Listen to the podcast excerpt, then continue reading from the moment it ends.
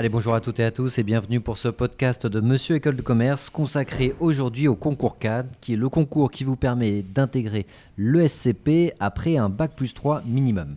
Euh, je suis Arnaud Sévigné, je suis accompagné de mon acolyte Joachim Pinto. Bonjour à tous. Ainsi que de deux intervenants de l'ESCP, Inès. Bonjour. Et Hélène Frangel. Bonjour. Hélène, est-ce que vous pouvez vous présenter rapidement, à savoir euh, ce que vous faites à l'ESCP et la fonction que vous occupez? Bien sûr. Alors, je suis Hélène Frangel, responsable marketing du Master in Management Grande École. Donc, je mets en place des actions pour qu'on ait des candidats euh, qui passent les concours.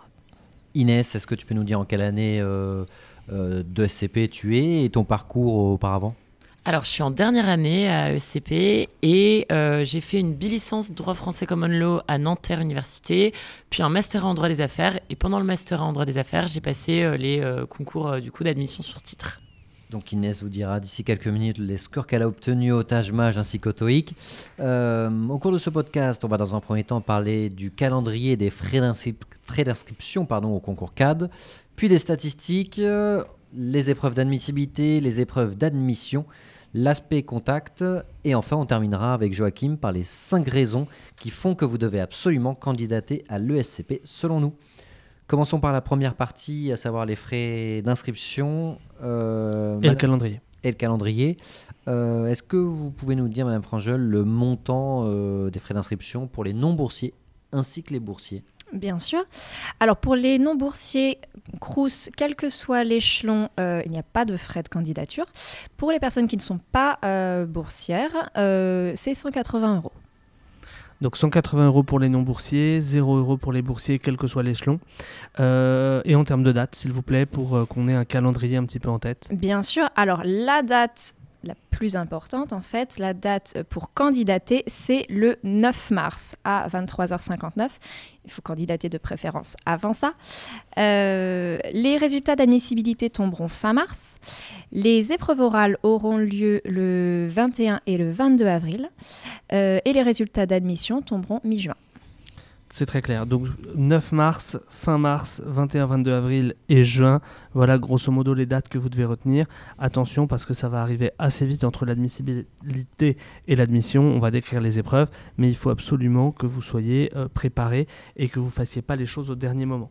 Et notre conseil, bien entendu, avec Joachim, c'est inscrivez-vous le plus tôt possible concernant la partie euh, administrative, donc prénom, nom, validation de votre compte, du mail, téléchargement de votre carte d'identité, etc., etc. Donc les, toutes les informations et tous les documents que vous devez télécharger hors score test de logique et hors score d'anglais, faites-le durant les périodes creuses de préparation. Et la période creuse, ce sont les vacances de Noël. Donc faites-le fin décembre. Et ensuite, vous pourrez télécharger votre score de Tajmage ou GMAT et votre test d'anglais une fois que euh, bah, vous les aurez euh, vers février et mars. Euh, donc voilà. Madame Frangel, est-ce que vous pouvez nous confirmer sur ce qui est de l'éligibilité que tout candidat qui a un diplôme français visé par l'État, Bac plus 3, Bac plus 4, Bac plus 5, est éligible au concours, même si par exemple on a fait une prépa avant? Exactement. Voilà, il faut bien que le diplôme soit visé, c'est ça qui est très important. Euh, et en effet, ça peut arriver qu'on ait des candidats qui aient fait une prépa et une année supplémentaire. Alors, ce n'est absolument pas la majorité des candidats, mais en soi, ils sont euh, éligibles. Donc, tout le monde est éligible à Bac plus 3, Bac plus 4, Bac plus 5. Il faut que le diplôme soit visé et français. Si vous n'avez pas un diplôme français, c'est un autre concours qu'il faut passer. Et donc, ce n'est pas l'objet de ce podcast.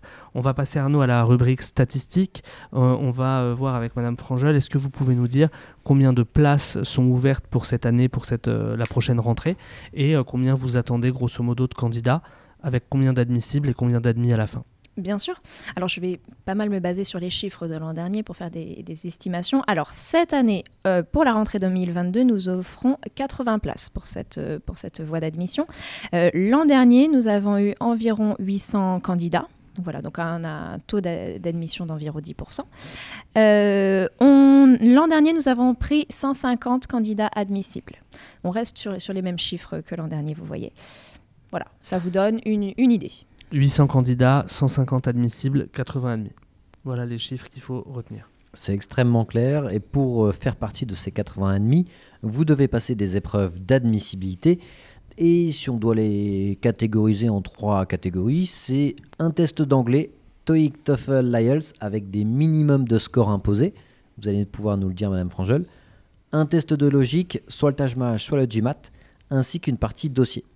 Commençons par la première partie, le test d'anglais. Euh, est-ce que vous pouvez nous donner les scores minimums euh, imposés par l'ESCP En dessous de ce score, vous ne pouvez pas candidater, donc ce n'est même pas nécessaire ou même pas la peine d'envoyer votre dossier si vous avez un score inférieur au score qui vont être donnés. Euh, exactement. Alors le test d'anglais, le score est en effet éliminatoire. Euh, donc pour le TOEIC, euh, on a un minimum de 900, pour le TOEFL 95 et pour l'IELTS 6,5. Donc à chaque fois, les barèmes sont différents, hein, donc faites attention à ne pas vous prendre les pieds dans le tapis. Le TOEIC, c'est sur 990, le TOEFL IBT, c'est sur 120, l'IELTS, c'est sur 9. Donc en dessous de ces scores, n'envoyez pas votre candidature. On a toujours pour habitude de dire avec Arnaud que un excellent HMH peut compenser un TOEIC un petit peu moins bon, etc. Attention, là, ces scores sont éliminatoires, donc ça sert à rien euh, d'envoyer, vous allez euh, vous casser les dents pour rien, donc ne l'envoyez pas. Euh, les scores que vous allez envoyer, il faut que ce soit le meilleur des scores que vous ayez obtenus, c'est-à-dire qu'il ne faut pas se censurer, il faut passer le test plusieurs fois, que ce soit en Tajmage ou que ce soit en TOEIC, mais là on est en train de parler de l'anglais. Donc le TOEIC ou le TOEFL, vous le passez plusieurs fois pour être à même d'envoyer le meilleur score possible qui représente votre meilleur niveau à l'école pour qu'elle puisse vous juger dessus. Euh, Inès est-ce que toi, tu peux nous dire combien tu avais obtenu à ton test d'anglais? Quel test d'anglais tu avais passé? Alors, j'ai passé le TOEIC et euh, au TOEIC, j'ai eu 980. Euh, Sur 990 Exactement. Qui est un excellent score. Et surtout, il faut aussi rappeler à nos candidats que ce n'est pas parce que vous avez le minimum demandé que vous êtes forcément admissible ou que cette matière-là est validée. C'est-à-dire votre dossier est étudiable à partir de 900 au TOEIC. Ensuite, il faut absolument donner le maximum pour avoir le meilleur score possible, comme l'a fait Inès avec 980. N'hésitez pas à passer plusieurs fois votre TOEIC, donc réservez plusieurs sessions. Vous avez la chance de, pouvoir le passer autant de fois que vous le souhaitez, donc vous pouvez vous inscrire sur ielts.org, donc le site officiel du TOEIC, et réserver plusieurs sessions. Parfait. On va passer à la hum, partie réservée au Tajmage, enfin à la deuxième, euh, deuxième gros morceau de l'admission, le Tajmage ou le GEMAT, mais la plupart des candidats, j'imagine, envoient un Tajmage. Euh, là, pour le coup, il n'y a pas de minimum requis sur l'admissibilité. En effet, voilà, on n'a pas, de, pas de minimum, donc on peut donner quelques chiffres pour orienter, donner une idée, mais c'est vrai qu'il n'y a pas de score éliminatoire. Alors on veut bien des chiffres pour orienter. Alors, quelques chiffres. Euh, j'ai le score moyen des admis euh, l'an dernier qui était de 400. Alors, ça ne veut pas dire qu'il faut 400, c'est juste, voilà, c'est la moyenne des admis était de 400. Ce qu'on peut dire, même si ce n'est pas éliminatoire, c'est qu'en dessous de 300, ça devient quand même compliqué. C'est pour ça que, voilà, comme vous le dites euh, si bien, il faut vraiment pouvoir le passer plusieurs fois pour avoir vraiment toutes ces chances. C'est un concours, vous êtes évalués les uns par rapport aux autres, donc même si là on n'a pas de minimum éliminatoire, évidemment qu'on va regarder euh, les autres candidatures. Donc attention, le Tajmage n'est passable qu'une fois par semestre, donc à vous de bien vous organiser dans vos révisions. Ne vous y prenez pas trop tard parce que sinon vous pourrez ne le passer qu'une fois. Et comme le TOEIC, c'est une épreuve qui est compliquée à prendre en main, il y a un chronomètre, il y a du timing, il y a pas mal de choses qui sont un petit peu déroutantes. Et donc ne le passer qu'une fois, c'est se tirer une balle dans le pied par rapport à l'immense majorité de vos concurrents qui, eux, l'auront passé deux fois. Euh, donc, euh, et qui pourront envoyer bien sûr le meilleur des scores obtenus. Donc passez-le plusieurs fois, comme le test d'anglais, pour pouvoir euh, envoyer votre meilleur score. Toi Inès, quel score t'avais envoyé pour ton admission du coup? Alors, ça illustre bien justement la nécessité de le passer deux fois, puisque la première fois que je l'ai passé, j'ai eu 350 et j'ai envoyé mon deuxième score, donc du second semestre où j'ai eu 410. Bon, 350 pour un premier score, ça reste déjà très honorable, mais 410, euh, là pour le coup, tu dépasses la moyenne des admis, ça veut dire que tu gagnes vraiment des points dans ton dossier de candidature. En plus de ça, tu avais un 980 qui lui aussi te fait gagner des points. Bref, tu as mis toutes les chances de ton côté, donc ça c'est très bien, en tout cas pour la partie anglais et pour la partie Tajmage. Oui, ce qu'il faut dire lorsque la moyenne des admis est de 400, ça ne veut pas dire qu'il faut grosso modo avoir 400. Ça veut dire qu'une partie euh, des admis a 440, 460, 480 et qu'une autre partie a 360, 340, 320. Tout dépend ensuite de vos scores dans les autres sous-tests et surtout de la notation de votre dossier. Donc comme l'a dit Madame Frangel, à partir de 300, il faut candidater, tentez votre chance, pas de plafond de verre, ne vous auto-censurez pas, c'est l'école entre guillemets qui va vous dire oui ou non, mais ce n'est surtout pas à vous de vous auto-évaluer. Vous n'êtes pas en mesure de le faire parce que vous n'avez pas la vision euh, des 700 candidatures reçues, ce qui est le cas de l'école. Donc candidater à partir de 300 absolument. D'autant plus que le TOEIC et le TAJMAJ ne sont pas les deux seuls euh, prérequis à l'admissibilité. On doit aussi envoyer un CV et une lettre de motivation. Donc ce CV et cette lettre de motivation vont parfois être les éléments déterminants de la candidature et donc c'est très important de les soigner euh, et de ne pas faire les choses de manière précipitée. Donc un CV, une lettre de motivation, sans faute d'orthographe, euh, de manière, euh, on va dire, euh, orientée sur l'école et spécifique à l'école pour la lettre de motivation, qui montrerait et qui montrera que vous vous êtes déjà renseigné sur les éventuels programmes que vous voulez suivre au sein de l'ESCP. Donc c'est bien d'exploiter ce champ que vous avez de libre expression pour commencer un petit peu à mettre en place les premiers jalons de votre admissibilité et de votre futur oral. Quel rôle vous accordez au CV, lettre de motivation dans, ce cadre-là? Ah bah, C'est très important puisque justement ce sont des choses plus personnalisées. Euh, si on compare par exemple au, score de, TOEIC euh, et enfin au, score d'anglais et au score de logique. Et voilà, vu la masse de candidatures qu'on reçoit, on va au final avoir des dossiers qui se valent si on regarde le test de logique et le test d'anglais. Donc la différence va se faire alors sur les, sur les bulletins, sur l'excellence académique et sur le CV et la lettre de motivation qu'on veut en effet voilà, euh, bien, bien peaufiner, bien personnaliser selon l'école, sans faute. Euh, évidemment, ça c'est très important puisque c'est ça bah, qui, montre euh, déjà un premier aspect de votre personnalité et de l'adéquation que vous allez avoir avec l'école. Donc surtout ne pas les négliger parce que faire tenir en une page une motivation qui pour certains remonte à 3 ans, 4 ans, et euh, c'est l'école de vos rêves et vous avez envie de tout dire, bah, c'est compliqué de faire tenir sur une page. Donc faites-vous accompagner par euh, des gens qui connaissent, par vos parents, par des gens qui peuvent vous aider à relire, à synthétiser vos phrases, etc. Et une bonne lettre de motivation, ça se fait pas en deux heures. Euh, c'est pas une page Word qui va venir d'un trait. C'est quelque chose qui va être lu, relu, peaufiné, auquel on va repenser. Donc ne négligez surtout pas cet aspect. Comme il est moins quantitatif, on a plus de mal à le palper comme vous le disiez à l'instant, euh, un 400 au Taj c'est palpable. Une excellente lettre de motivation, c'est plus difficile à, ressentir. Et donc, du coup, faites-vous accompagner par euh, des, gens qui, savent ce que c'est une bonne lettre de motivation. Donc une fois que vous avez envoyé votre test de logique, votre score, euh, votre test d'anglais ainsi que votre dossier, vous avez les résultats d'admissibilité qui tombent fin mars et vous êtes convoqué aux épreuves orales qui auront lieu le 21-22 avril en présentiel, donc pas en distanciel, en présentiel pour tout le monde, sur le campus de Paris, euh, avenue de la République. Euh, Madame Franchelesco, vous nous présenter le format de cette euh, épreuve-là? L'entretien de motivation et de personnalité, qui est la seule épreuve orale Exactement. Les années précédentes, les candidats aux admissions parallèles pouvaient avoir des épreuves de langue. Maintenant, on n'a plus que cette épreuve euh, d'entretien de motivation qui se base euh, sur un questionnaire que vous allez devoir remplir en avance. Voilà, vous l'aurez en amont. Donc, euh, en effet, ça ne se prépare pas deux heures avant l'entretien. C'est vraiment quelque chose qu'il faut peaufiner. Et ce questionnaire, il vous donne toutes les cartes en main pour mener votre entretien. C'est vous qui nous dites ce que vous voulez mettre en, ce que vous voulez mettre en avant. Et donc ce, questionnaire, c'est assez classique. On va vous demander euh, vos expériences professionnelles, votre expérience de différentes cultures, une réalisation dont vous êtes fier, etc. À la fin, on va mettre une euh, question, avez-vous quelque chose à rajouter c'est toujours bien de rajouter quelque chose. En général, il y a toujours quelque chose que vous pouvez ajouter. Et donc, c'est à vous de mettre en avant, eh bien, de tendre les bonnes perches, en fait. C'est vraiment à vous de mener l'entretien. Euh, il faut éviter que le jury soit vraiment en train de chercher des questions. Normalement, la discussion doit se faire assez naturellement en fonction de ce que vous avez euh, rédigé sur ce questionnaire, donc qui doit en effet se préparer bien en avance. Donc ce questionnaire, il est réservé aux étudiants qui ont été déclarés admissibles. Donc c'est pas une épreuve d'admissibilité, c'est simplement pour préparer l'oral et que l'oral se passe dans les meilleures conditions.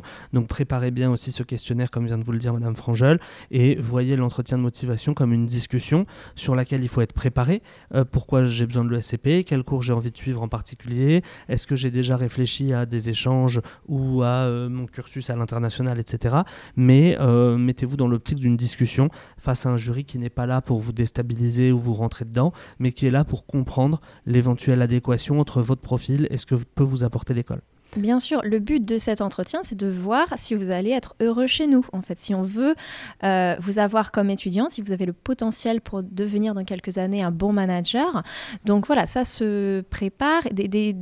comme je vous ai dit, vous avez vraiment ce questionnaire qui est déjà euh, assez complet. Il faut vraiment être capable d'exploiter ces expériences. En fait, il voilà, faut, que ça montre des choses sur votre, sur votre personnalité. Euh, il est aussi possible qu'on vous pose des questions d'actualité, puisque c'est surtout économique, c'est important euh, dans ce cadre-là. Euh, il est possible qu'on vous pose une question en anglais. C'est pas pour tester votre niveau d'anglais, mais c'est pour voir si vous n'êtes pas complètement déstabilisé eh ben, quand on passe d'une langue à l'autre, puisque ça vous arrivera pendant vos cours. Euh, il faut être capable de parler de ses échecs. Voilà, tout, ça, peut être très, très large. C'est pas une liste exhaustive de questions, mais ça, ça permet de vous guider. Inès, est-ce que tu peux nous dire un mot concernant ton entretien de motivation? Comment ça s'était passé? Comment tu t'étais préparé euh, Quels étaient tes points forts et tes points faibles de ta candidature selon toi? Et voilà, un retour d'expérience. Alors, pour me préparer, j'ai, euh, je me suis entraînée à m'exprimer devant des gens que je connaissais pas. J'ai essayé beaucoup de préparer euh, le pitch parfait qui présente à la fois ce que j'avais fait avant, ce que je comptais faire après et comment le SCP était le lien idéal entre les deux.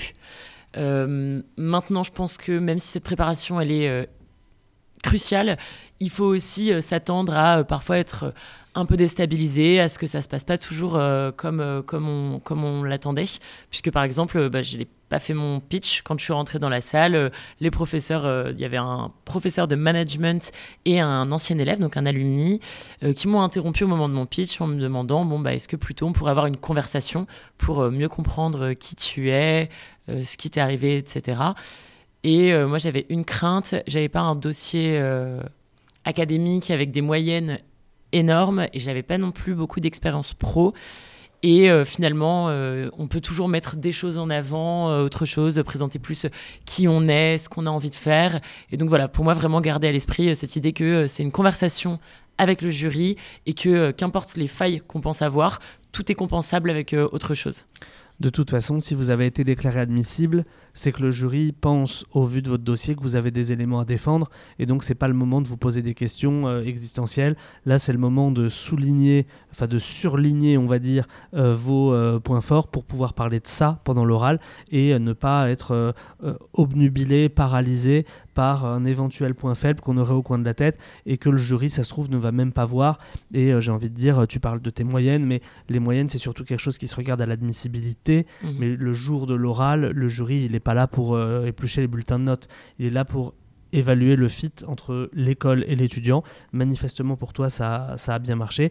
Tu as raison d'insister sur le fait qu'il faut se préparer et euh, je vous alerte un petit peu parce que euh, on a donné les dates tout à l'heure, il, y a il y a assez peu de, délai entre fin mars, la déclaration d'admissibilité et le 20, 21 avril, le premier jour des oraux et donc il ne faut pas attendre potentiellement d'avoir été déclaré admissible pour commencer à préparer son oral. Il faut vraiment entrer dans le vif du sujet tout de suite parce que réfléchir à soi, à ses points forts, à ses points faibles, à ses aspirations, à son projet professionnel, aux apports de l'ESCP dans le cadre de ce projet, c'est vraiment quelque chose qui prend du temps et c'est pas quelque chose qui s'improvise et c'est pas quelque chose qui, euh, qui se fait au dernier moment.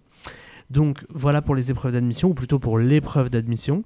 Donc 150 candidats sont déclarés admissibles, 80 sont finalement admis avec un système qui peut être de liste d'attente aussi. Et, euh, et c'est tout. Donc il y a une seule épreuve. Vous nous confirmez qu'il n'y a plus les épreuves de langue traditionnelles euh, qu'il y avait avant le SCP. Exactement. Tout à fait, très bien. On passe à la partie contact. Alors si vous, si vous avez des questions sur le concours, sur l'ESCP, sur votre candidature, et que vous n'avez pas trouvé l'information sur le site officiel ou même après nous avoir posé la question, donc soit à Joachim, soit à moi, sur les réseaux sociaux, vous pouvez leur écrire au mail que je vais vous donner, donc mim, mim, paris, p a r i s escp.eu. Ou alors au numéro de téléphone suivant, le 01 49 23 22 54. Donc n'hésitez pas à les contacter, ils sont vraiment disponibles. L'objectif, c'est que vous ayez toutes les informations nécessaires euh, bah, sur l'école et sur votre candidature. On va passer à la dernière partie de ce podcast. C'est un podcast euh, qui avait vocation à, présenter les épreuves du concours CAD de l'ESCP. On va terminer en vous donnant cinq raisons de candidater. Cinq raisons euh, parmi, euh, parmi mille, hein, bien sûr, mais qu'on a isolées avec Arnaud. Raison numéro un, c'est qu'il y a des places. Il y a beaucoup de places. Le nombre de places, d'ailleurs, il a augmenté au fur et à mesure des années à l'ESCP. Vous avez aujourd'hui 80 places et donc il faut tenter votre chance. Tout le monde n'est pas issu de la même université. Tout le monde n'a pas les mêmes scores de tâche etc. Et donc, il y a de la place pour la diversification des profils. Et au contraire, un profil diversifié, ça peut être une valeur ajoutée dans le cadre d'une candidature. Donc, quelle que soit votre formation, dès tant que vous êtes éligible, candidatez, pas de plafond de verre. Euh, vous devez, euh, même si vous êtes en histoire de l'art, en licence de géographie, sur des choses qui n'ont rien à voir, n'hésitez pas à justement jouer de ces différences. Deuxième raison qui fait que vous devez absolument candidater, des épreuves d'admissibilité, donc test d'anglais, test de logique et dossier identique au top 3. Donc de toute façon, euh, comme le dit souvent Joachim, vous, allez devoir passer le Taj Mahal, quelle que soit l'école à laquelle vous candidatez. Pareil pour le TOEIC ou un autre test d'anglais. Et les documents que vous allez envoyer sont aussi identiques aux autres écoles du top 3. Donc à partir du moment où il n'y a aucun travail supplémentaire, aucune préparation supplémentaire, il n'y a donc aucune raison de ne pas candidater à l'ESCP. Troisième raison, ça va mieux en le disant, mais le SCP c'est une des meilleures schools, euh, business schools du monde. Euh, elle est dans les euh, top 5 ou top 10 classements mondiaux du Financial Times, The Economist, etc. Donc c'est une référence, une valeur sûre en France, en Europe et dans le monde. Donc évidemment, si vous êtes éligible, ce serait trop dommage de ne pas candidater. Quatrième raison, c'est les frais d'inscription sont 100% gratuits pour les candidats boursiers, quel que soit votre échelon. Donc n'hésitez pas à candidater, il n'y a aucune barrière financière et vous n'avez aucune raison de ne pas tenter votre chance d'envoyer votre candidature et vous verrez le résultat. Et même si vous êtes admis ensuite, euh, n'hésitez pas à écouter notre podcast sur le programme Grande École ou à regarder notre vidéo YouTube sur le programme Grande École. Une euh, partie euh, des frais de scolarité de l'ESCP sont soit totalement remboursés pour les échelons 4 à 7. Et pour les échelons euh, du coup 0 à 3, une partie de vos frais de scolarité sont euh, en charge par l'école. Donc le SCP fait vraiment un effort très important pour que quel que soit votre milieu d'origine socio-économique, vous ayez accès à ces études d'excellence et qu'il n'y ait pas cette barrière Et enfin, la cinquième raison, bah, venez sur place. Vous allez de toute façon passer vos euros sur place et vous allez voir euh, sur place bah, si vous, comment vous vous sentez dans le campus. Là, on a la chance d'avoir été accueillis dans le campus parisien de l'ESCP, en plein cœur de Paris, dans le 11e arrondissement. Quartier très vivant, avec une grande cour, etc. Donc vous allez voir qu'on s'y sent très bien. Et euh, pendant les euros, vous allez ressentir l'atmosphère du campus. Et c'est là où euh, vous serez convaincu par vous-même. Donc on n'a pas besoin de vous en dire plus sur ce point-là. On vous remercie beaucoup de nous avoir suivis. On remercie Inès et Madame Frangel pour leur disponibilité, pour leurs réponses. On va vous laisser Inès et Madame Frangel, dans cet ordre-là, euh, conclure un mot de la fin, si jamais vous voulez vous adresser aux éventuels candidats qui nous écoutent. Euh, je pense qu'il faut vraiment se lancer, ne pas hésiter. J'ai failli ne pas candidater à l'ESCP en pensant que justement ma moyenne n'était pas suffisante parce que j'étais pas major de promo, etc. J'étais même loin d'être major de promo. Et en bossant, c'est vraiment pour moi les admissions sur titre une, une chance de, euh, si on a un peu, euh, même un peu raté le coche à la fac, etc., de cette fois-ci tout donner à fond pendant une année bosser, que ce soit le TAGE, le TOEIC ou même quand on n'est pas bon en anglais, c'est possible d'aller choper une bonne note en s'entraînant. Et euh, pour moi, il n'y a rien qui n'est euh, pas atteignable euh, en bossant bien ses épreuves et ensuite en s'entraînant sans se mettre une pression innommable, en s'entraînant correctement aux oraux. Et ça devrait le faire si vous arrivez à réunir ça. Merci Inès. Madame Frangel, on va vous demander le même exercice, s'il vous plaît. Oui, je vais rester dans la même lignée. Je pense qu'il faut, il faut tout donner et ne rien regretter comme voilà, vous l'avez dit, il faut vraiment, il faut vraiment se, préparer. Il faut prendre le temps euh, de préparer toutes les pièces du dossier, de préparer euh, ces épreuves euh, qui sont quand même très particulières. Donc voilà, donnez tout, préparez ensuite très bien votre oral et comme ça voilà. Après, vous aurez vos résultats, mais vous ne regretterez pas. C'est vraiment ça qui est très très important. Et nous, on vous attend nombreux. On espère pendant les euros et ensuite l'an prochain en cours. Merci beaucoup pour votre disponibilité et pour vos réponses. Et à ceux qui nous écoutent, on vous dit à bientôt pour d'autres podcasts. À bientôt, salut à tous.